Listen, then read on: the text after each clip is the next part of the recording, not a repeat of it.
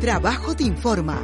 Bienvenidos a un nuevo podcast del Ministerio de Trabajo y Promoción del Empleo.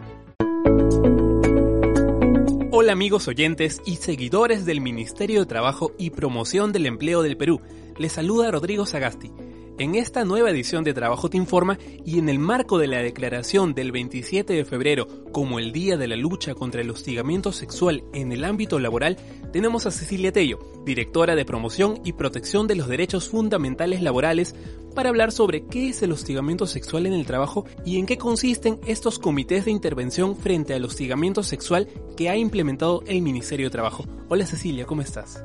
Hola Rodrigo, ¿cómo estás? Muchas gracias por la invitación y muy agradecida con todos los oyentes que hoy día concurren para poder eh, escucharnos hablar sobre un tema tan importante que, eh, que afecta a las personas dentro del mundo del trabajo. Muchas gracias por estar acá con nosotros y coméntame Cecilia, ¿qué es el hostigamiento sexual laboral? El hostigamiento sexual en el trabajo o el acoso sexual es una forma de violencia. Eh, ser víctima de hostigamiento sexual es una afectación a la integridad de las personas en el espacio laboral y tiene consecuencias psicológicas que afectan las relaciones laborales y el desempeño de la persona que ha sido agredida.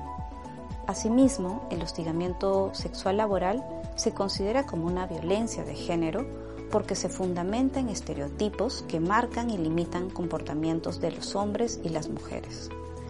Es importante saber que ésta se configura a través de una conducta de naturaleza sexual o sexista. El hostigamiento sexual no se trata solo de una conducta física. Puede expresarse a través de otras conductas como miradas, comentarios, chistes que no son bien recibidos.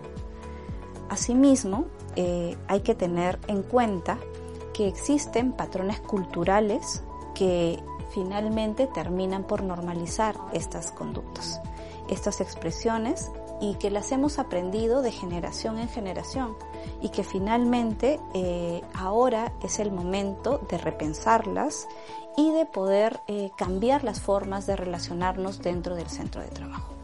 Haciendo una precisión, este tipo de acoso puede ocurrir fuera del trabajo, por ejemplo, dos compañeros de trabajo, uno se comunica con el otro a altas horas de la noche enviándole algunos mensajes sugerentes, ¿también configura como hostigamiento sexual en el trabajo? Por supuesto, porque esto se da a raíz de la relación laboral que ya existe entre estas personas y que aprovechándose de esta situación ya sea por una situación de jerarquía o ya sea por una relación de compañerismo de manera horizontal, eh, se hace uso de los medios de comunicación que se tienen disponibles en el marco del trabajo para poder incurrir en estas conductas que afectan la intimidad de las personas, afectan su integridad y también devienen en una falta contra la dignidad. Entonces queda claro que también puede ocurrir fuera del trabajo este tipo de hostigamiento. Cecilia, coméntame, ¿cómo podemos identificar un caso de hostigamiento sexual? Para poder identificarlo hay que tener en cuenta que estos se pueden dar por las siguientes manifestaciones. Por promesas o de beneficios especiales a cambio de favores sexuales, por amenazas para seguir una conducta no deseada, por acercamientos corporales, roces, tocamientos u otro tipo de conductas físicas de naturaleza sexual que no son deseadas y resultan finalmente ofensivas. El uso de términos de connotación sexual o sexista, las insinuaciones, gestos obscenos, mensajes o exhibición de imágenes de contenido sexual que éstas también puedan incidir finalmente en situaciones hostiles, ofensivas, ofensivas, perdón, o finalmente que resultan insoportables para la persona. Entonces, esta situación de, situación insoportable también tiene que ver con la afectación en las condiciones psicológicas de la persona. Entonces, una situación de esta naturaleza va a afectarla psicológica y emocionalmente a la persona. Y de esa manera también la podemos identificar. Y finalmente, tenemos que tener en cuenta que el Ministerio de Trabajo tiene a disposición de los trabajadores un test en el cual se puede hacer un autodiagnóstico si tú puedes o te encuentras en una situación de hostigamiento sexual. Además que tenemos un servicio que está puesto a disposición de la ciudadanía con el cual te puedes orientar para poder identificar esta situación y también para poder conocer cuáles son las acciones que tú debes seguir en este marco. Por lo tanto, ¿todos podemos ser víctimas de hostigamiento sexual laboral? ¿Qué tipo de trabajadores pueden ser víctimas de ese tipo de acoso? Todas las personas que se encuentran en el mundo del trabajo.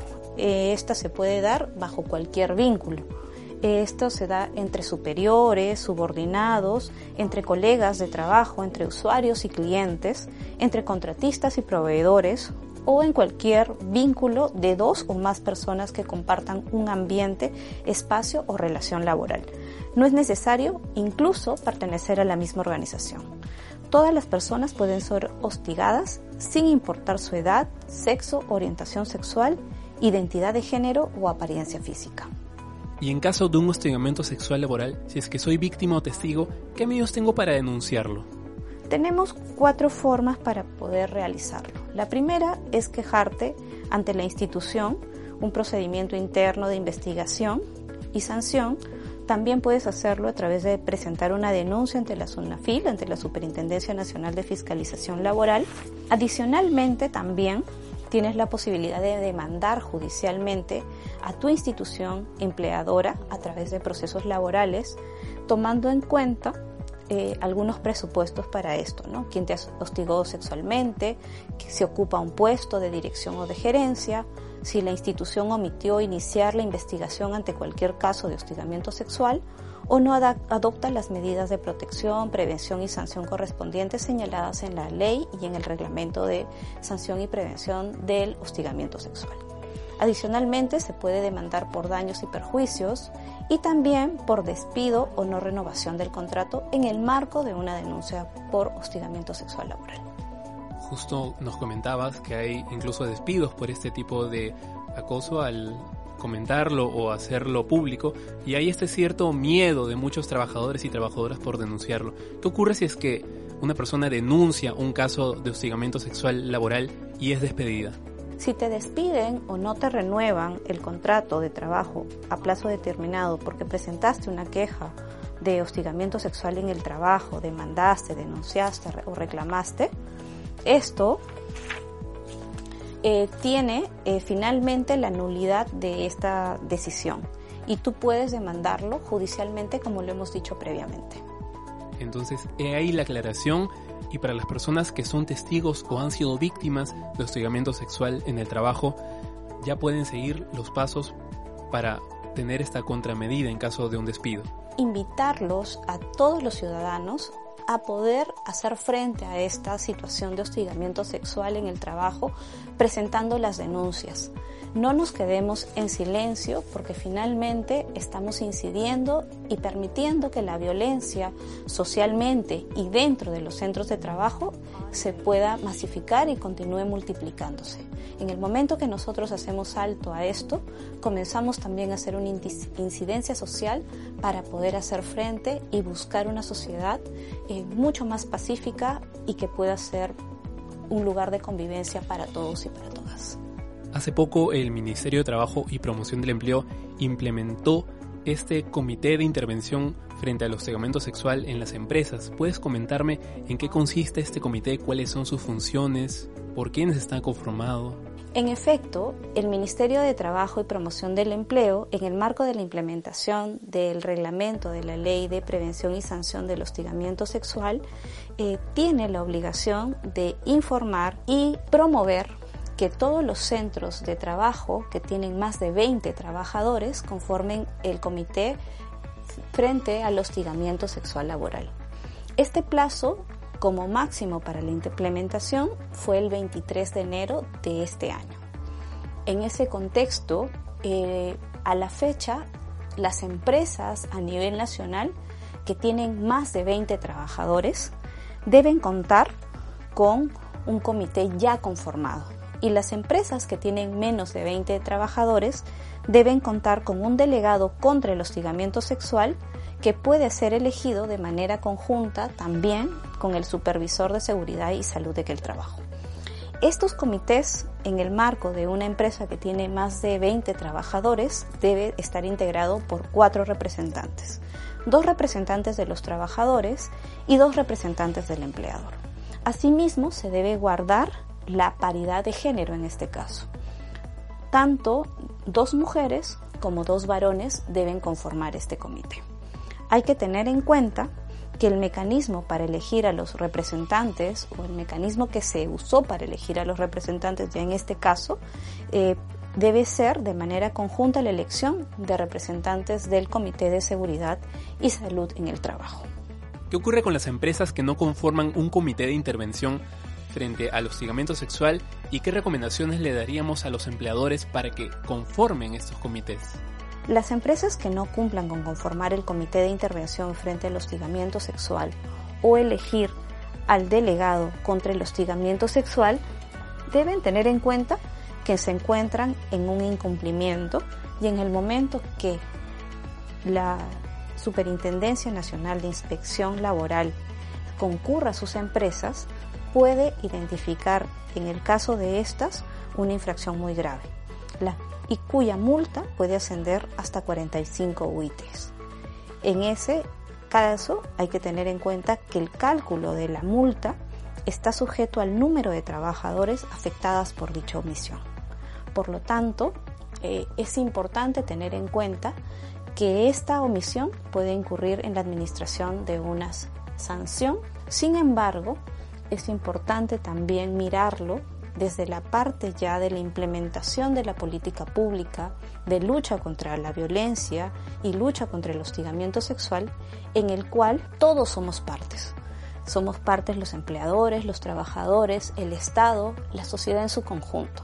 Y es por eso que es necesario comprometernos no solo para evitar esta multa, no solo para poder eh, cumplir legalmente con conformar un comité, sino entenderlo en el contexto que éste necesita ser entendido, que es el comité garantiza la imparcialidad en la investigación de un caso de hostigamiento sexual y permite que situaciones como esta protejan de manera concluyente a la víctima y permitan que una situación de esta naturaleza no vuelva a ocurrir en tu centro de trabajo.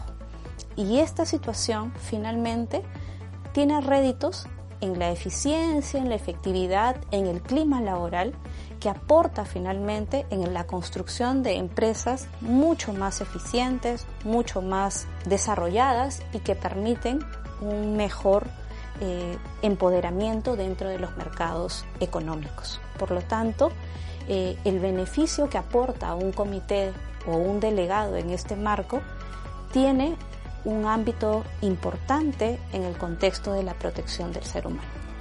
¿Por qué es importante que el gobierno haya declarado este 27 de febrero como el Día de la Lucha contra el Hostigamiento Sexual Laboral?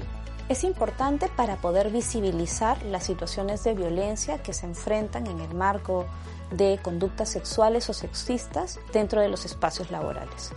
Es una forma también de poder hacer frente a la lucha, estableciéndola como parte de la agenda del debate público a nivel nacional y para poder ser conscientes de conductas que son naturalizadas por parte de los trabajadores en su conjunto y que permiten de alguna manera que las personas puedan incidir finalmente en patrones que, que buscan afectar tanto moralmente como psicológicamente a las personas son conductas finalmente que terminan por normalizar la violencia y no dar paso a fortalecer la igualdad de oportunidades y lo que todos aspiramos a nivel de el trabajo decente y el respeto a los derechos fundamentales dentro del trabajo.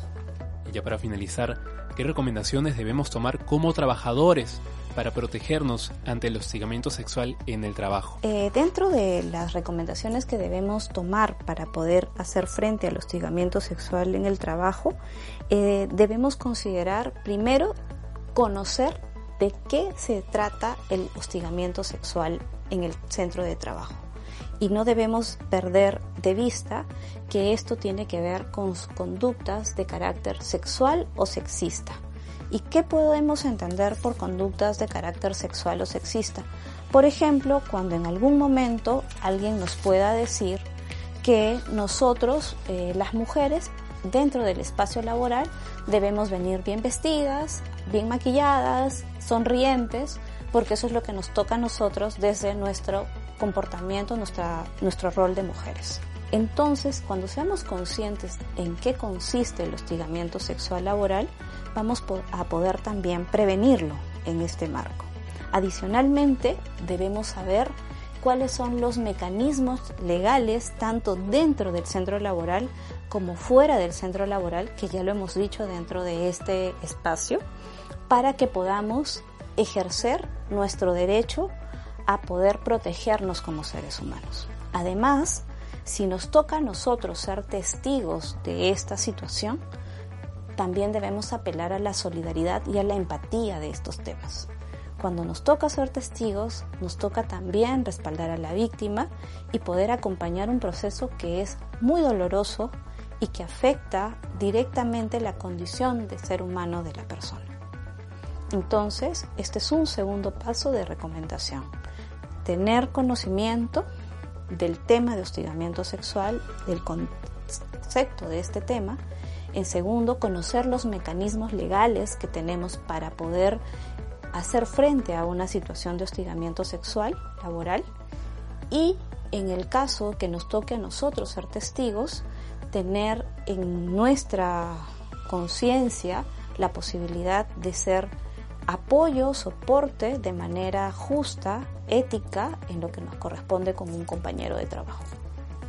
Quedan claras las recomendaciones sobre informarse, conocer y denunciar actos de hostigamiento sexual laboral que podamos observar en el trabajo y que incluso podamos ser nosotros las víctimas. Queremos saludar a todos nuestros oyentes por habernos acompañado en esta edición de Trabajo Te Informa y no se olviden que nos pueden seguir a través de las redes sociales del Ministerio de Trabajo y Promoción del Empleo para encontrar más información y recomendaciones sobre cómo actuar ante un caso de hostigamiento sexual en el trabajo, oportunidades laborales, consejos y tips del mundo laboral. Gracias Cecilia por habernos acompañado en esta oportunidad. Bueno, muchísimas gracias y muchas gracias a todos nuestros radioescuchas y los invito a seguir conectándose con los temas que estamos presentando a nivel del sector porque buscamos que ustedes los conozcan y, y buscamos también que ustedes ejerzan sus derechos dentro del mundo del trabajo. Muchas gracias, nos vemos en la siguiente edición.